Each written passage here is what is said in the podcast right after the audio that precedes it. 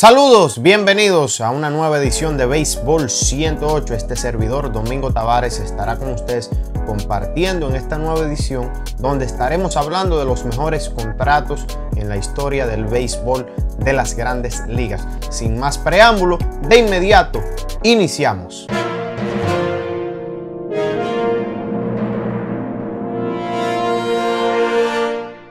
Iniciamos este trabajo que estaremos haciendo en este episodio número 33, los mejores contratos en la historia del béisbol de las grandes ligas.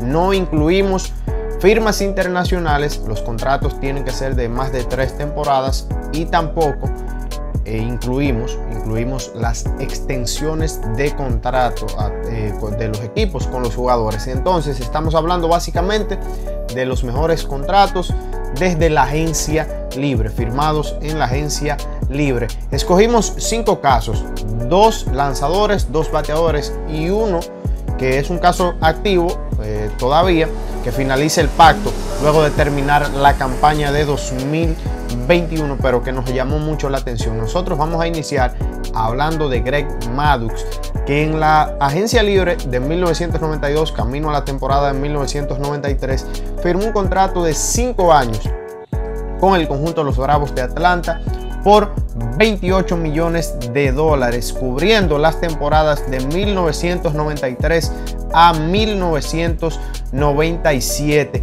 Maddox, que venía de ganar el Cy Young en la temporada de 1992, su último año con los Cachorros de Chicago, y él incluso le había ganado la carrera, el Cy Young, a su nuevo compañero a partir de 1993, Tom Glavin.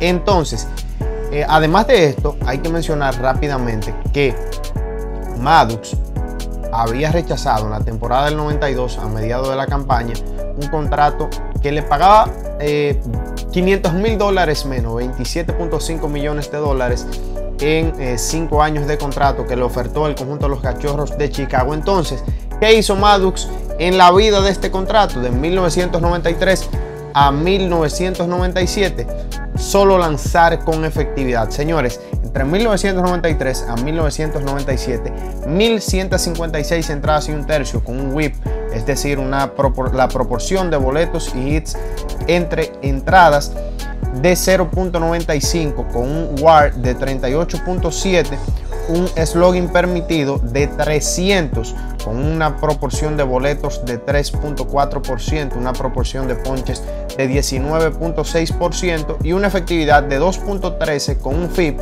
que es la efectividad independiente de la defensa, de 2.55 con una probabilidad de victorias añadidas, WPA, esta estadística que es muy eh, valiosa para los lanzadores términos de qué agregan cuando están lanzando, eh, qué beneficiosos son.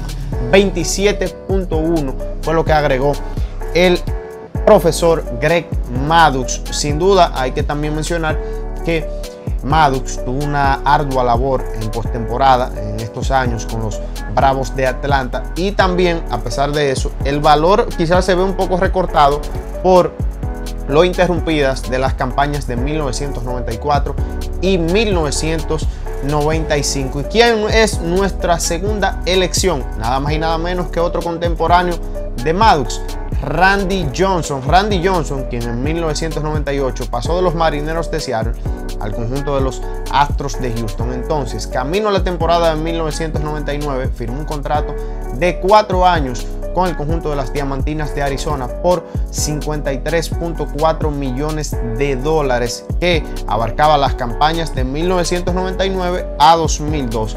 En estos cuatro años ganó de manera consecutiva cuatro premios Cy.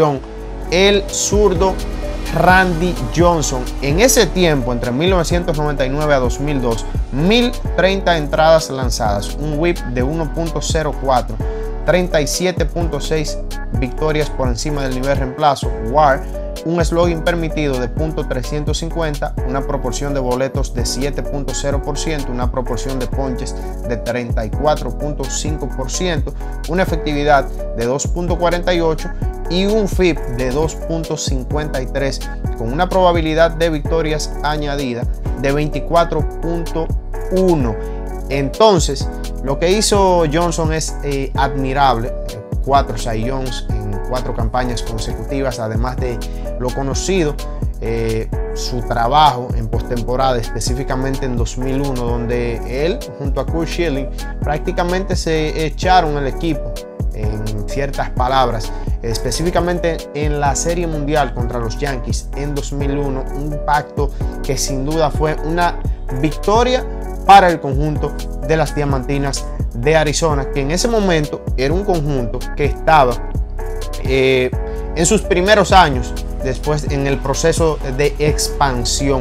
Entonces, ya hablando de bateadores, ¿quién es nuestra tercera escogencia? Nada más y nada menos que uno de los grandes, Barry Bonds, quien en la campaña de 1993, en la campaña de 1993, firmó un contrato de 6 años por 43.75 millones de dólares con los gigantes de San Francisco entre las campañas de 1993 a 1998. En ese tiempo bateó para punto 307, tuvo un porcentaje de envasarse de punto 445, un slogan de 617, 235 cuadrangulares, un WOBA que es el promedio de envasarse ponderado de .441 y 887 carreras creadas en seis temporadas.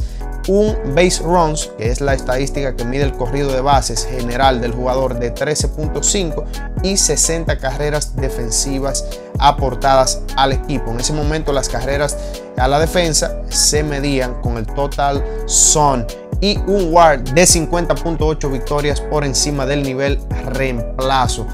Bueno, sabemos cómo también eh, terminó este contrato. Barry Bonds desde 1993 ya hasta 2007 con el conjunto de los gigantes de San Francisco. Prácticamente eh, más tiempo que el que jugó en Pittsburgh. Eh, abarcó, se quedó ahí en el conjunto de los gigantes de San Francisco y lo que logró luego de ahí, eh, sin duda impresionante eh, en su tiempo con los gigantes. Nuestra cuarta escogencia, Alex Rodríguez y su contrato de 252 millones de dólares con los vigilantes de Texas, que abarcaba las, temporadas de 2001 a 2010, pero Alex decidió salirse de su contrato en la, luego de finalizar la campaña de 2007, quedándole tres temporadas eh, restándole tres temporadas, decidió salirse un contrato donde solo jugó siete temporadas, pero en esas siete hizo el valor eh, que generó beneficio para los dos equipos que estuvo.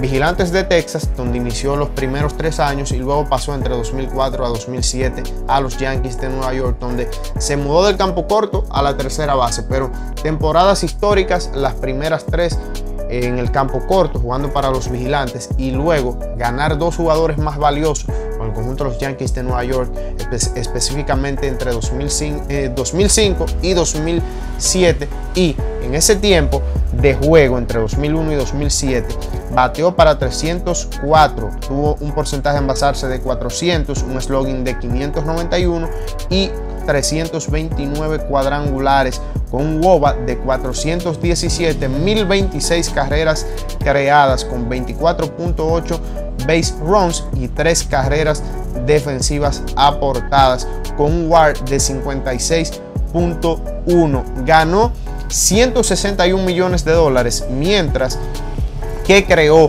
un valor por WAR de 249.9 millones de dólares, creando un beneficio para los, eh, tanto para los eh, vigilantes de Texas como para los Yankees de Nueva York. Y nuestra quinta decisión, nuestra quinta elección es nada más y nada menos un jugador que todavía está eh, viviendo el contrato, pero está ya la luego de finalizar la temporada 2021 acaba, vuelve al mercado de la agencia libre y es Max Scherzer, quien, señores, en 2015 firmó un contrato con los Nacionales de Washington de 210 millones de dólares por 7 años con los Nacionales de Washington, cubriendo las campañas de 2015 a la que mencionamos, 2021, pero ya en estos primeros seis años, desde, 2015 a 2020. Señores, el hombre ha generado el valor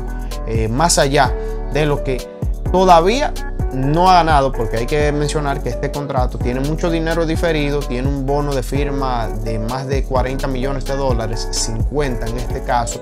Entonces, entre 2015 y 2020, ¿qué ha hecho Max Scherzer? Simplemente ser dominante. Ha ganado dos premios Sayón, en este caso dos de manera consecutiva, 2016 y 2017. Y entre 2015 y 2020, 1118 entradas lanzadas con un whip de 0.97. Repetimos, el whip es la cantidad de boletos y hits divididos entre entradas lanzadas. Un WAR de 34.4, un slogan permitido de 354, una proporción de boletos de 5.7%, la proporción de ponches 33%, una efectividad de 2.80, un FIP de 2.86 y una probabilidad de victorias añadidas de 20.1. Simplemente Max Scherzer va a pasar a la historia como uno de los mejores contratos en general firmado en cualquier punto de la historia.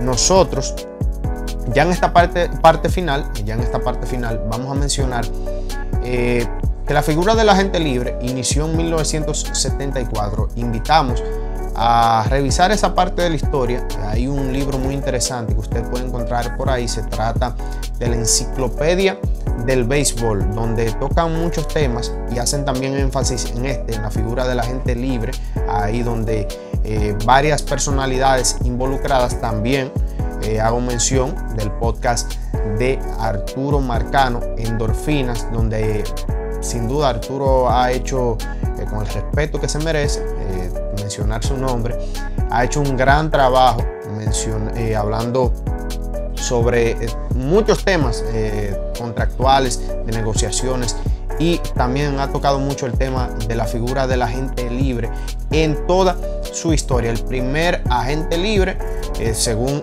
este libro, este libro, eh, la enciclopedia del béisbol, Catfish Hunter, quien en 1974 pasó eh, de jugar ya con los Atléticos de Oakland, se mudó por un contrato de más de 3 millones de dólares a los Yankees de Nueva York. Nosotros llegamos a la parte final de esta edición de Béisbol 108. Les recordamos que nos encontramos disponibles en Apple Podcast, Anchor FM, Audible de Amazon usted nos puede encontrar en además de Google Podcast, Spotify y les recordamos que se suscriba a nuestro canal de YouTube como Béisbol 108. Usted se suscribe, comenta, activa la campanita y recibe todo el contenido de nuestras ediciones. Nos puedes seguir en Instagram como Baseball Stats, que es Béisbol 108. Me puedes seguir en mi cuenta personal en Twitter como Domingo Tavares, rayita abajo, Domingo Tavares underscore. Ahí usted nos encuentra y puede compartir con nosotros sobre temas de béisbol y unos tantos otros. Nosotros nos despedimos. Hasta la próxima. Thank you.